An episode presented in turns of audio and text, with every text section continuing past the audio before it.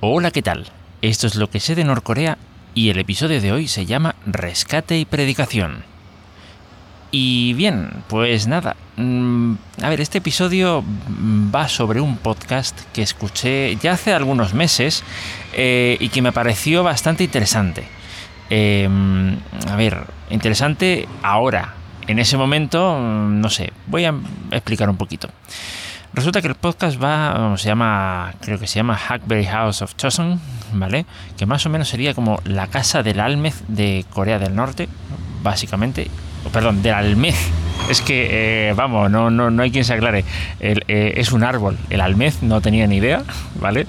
Eh, y, por, y a pesar de que cuando uno lo ve escrito debería uno pronunciar almez, yo en los vídeos y en otros contenidos así, digamos, más audiovisuales, lo he escuchado como almez. No sé por qué.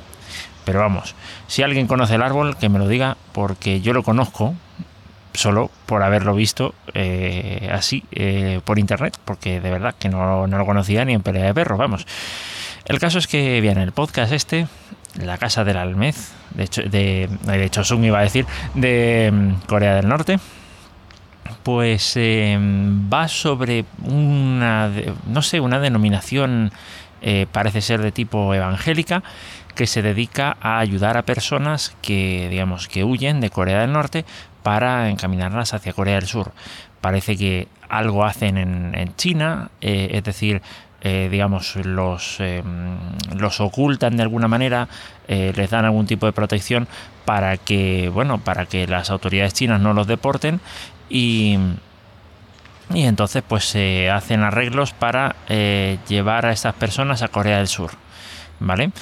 Eh, bueno, lo que lo que ocurre es que siempre las historias más o menos se repiten. A ver, ponen nombres, pero son, digamos, son seudónimos, no, eh, no son nombres reales.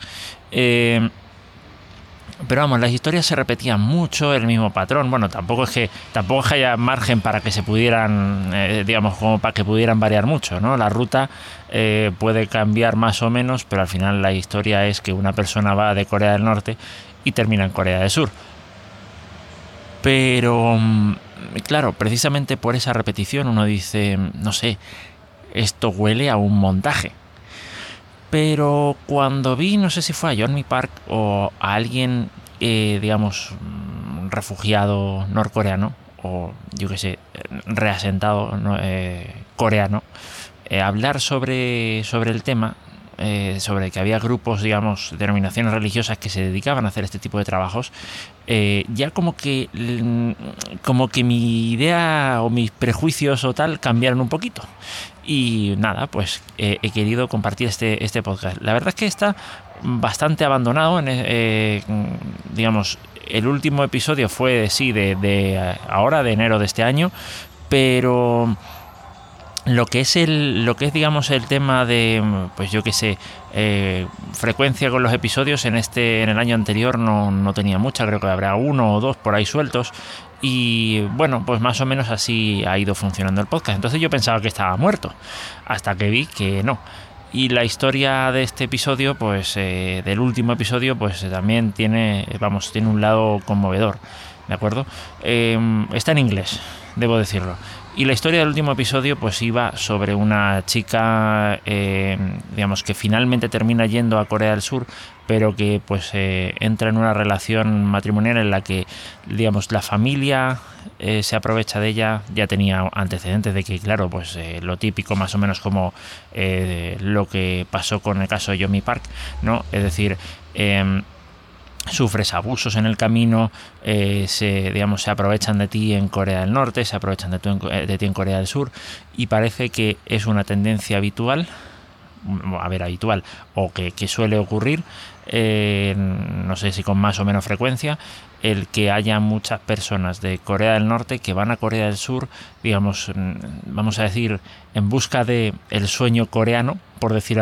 decirlo de alguna manera, igual que uno que van a Estados Unidos pues, en busca del sueño americano, pues en busca del sueño coreano, vamos a decirlo así, y acaban descubriendo que, que vamos, que, hombre, mejor que, digamos, sí, tienen derechos humanos y tienen tal, pero después eh, la gente se sigue aprovechando de ellas.